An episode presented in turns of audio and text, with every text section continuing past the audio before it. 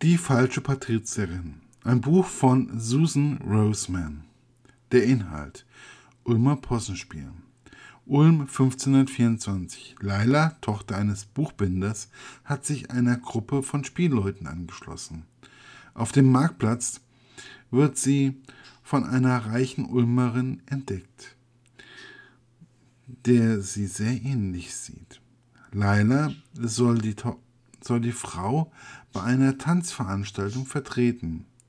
Dann begeht ihre Doppelgängerin Selbstmord und Laila wird gebeten, die Rolle weiterzuspielen, um die wahren Hintergründe zu vertuschen. Immer tiefer erfasst sie einen Sog aus Intrigen. Bald weiß sie nicht mehr, wem sie noch trauen kann. Die Rezension. Die falsche Patrizierin von Susan Roseman spielt im Jahre 1524 in Ulm. Mein erster Gedanke war, die Patrizier waren doch erst viel später und nicht in dieser Zeitspanne. Also bin ich dem Buch gegenüber schon mal sehr skeptisch gewesen. Wobei ich mich hier auch bei der Autorin bedanke, die am Ende des Buches meine Gedanken bezüglich des Betriebs bestätigt und erklärt hat, dass es sich nur ein kleiner Trick war, um es, wie soll ich sagen, flüssiger für den Leser zu schreiben. Komme ich nun also einmal zu dem Buch. Susan Roseman schafft es, eine sehr spannende Geschichte zu beschreiben, wie eine Gauklerin zu einer Patrizierin werden kann.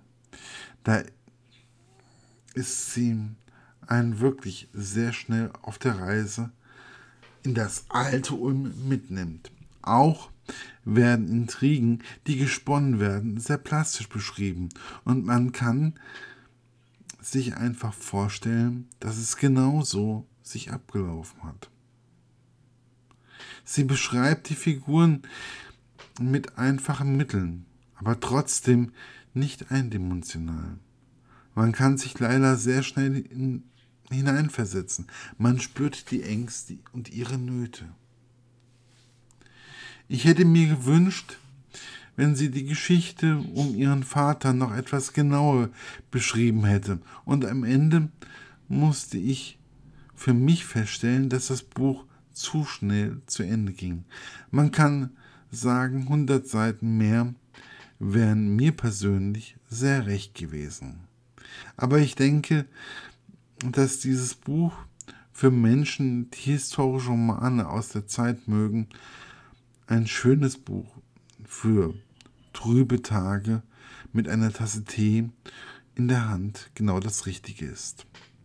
Und man sollte einfach als einen flüssig und schnell erzählten Roman sehen, der auf alle Fälle lesenswert ist und ruhig ein wenig mehr Beachtung bekommen sollte. Erschienen ist das Buch im Gemeiner Verlag aus Ulm und ja, dementsprechend viel Spaß beim Lesen. Euer Markus Eckert von literaturlaunch.eu